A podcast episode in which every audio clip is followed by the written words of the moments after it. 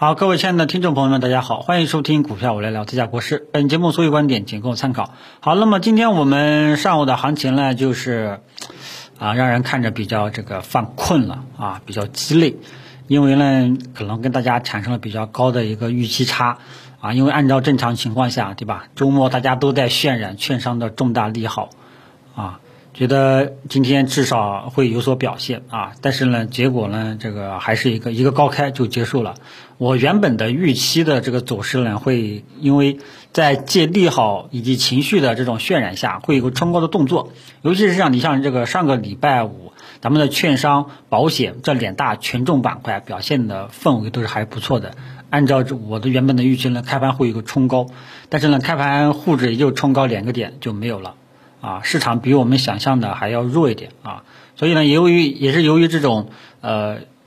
这个叫做这个预期差啊，使得我们今天上午的行情呢，大家情绪上都不高涨啊，上午的成交量呢，估计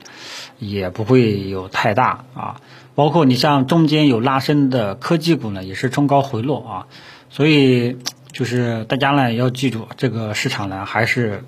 啊一个弱势的一个特征，如果说你是强势特征。应该预应该什么呀？预利好继续保持上涨。如果说你是弱势市场，往往呢，对吧？这个遇到利好容易冲高回落啊。那么从今天上午这个盘面表现呢，基本上还是一个比较偏弱的啊，因为市场没有资金进来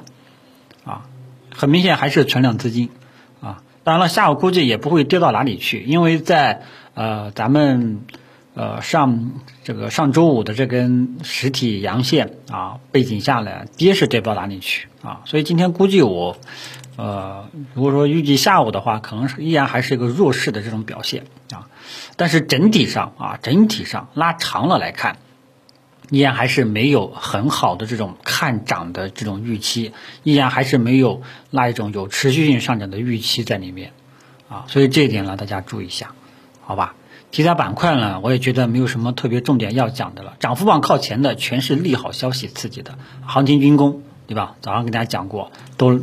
这个咱们的这个东南沿海那一块区域呢不太那个啊。然后呢，就是这个抖音系啊，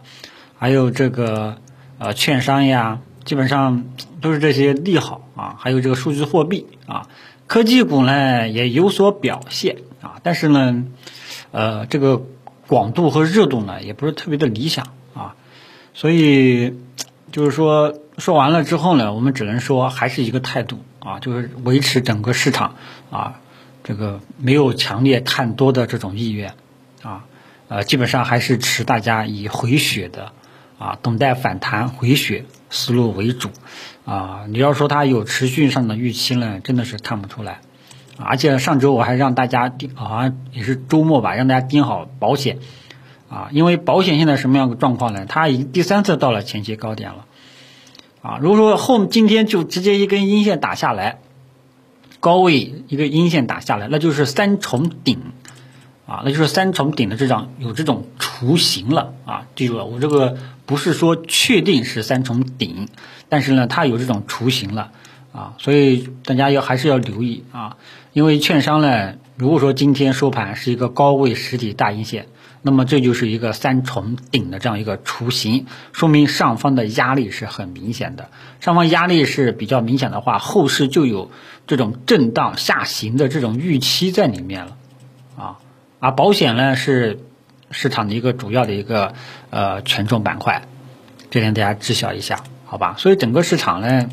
如果说你像这个，首先呢，你像我们的大盘沪指主板这一块也是一个箱体整理，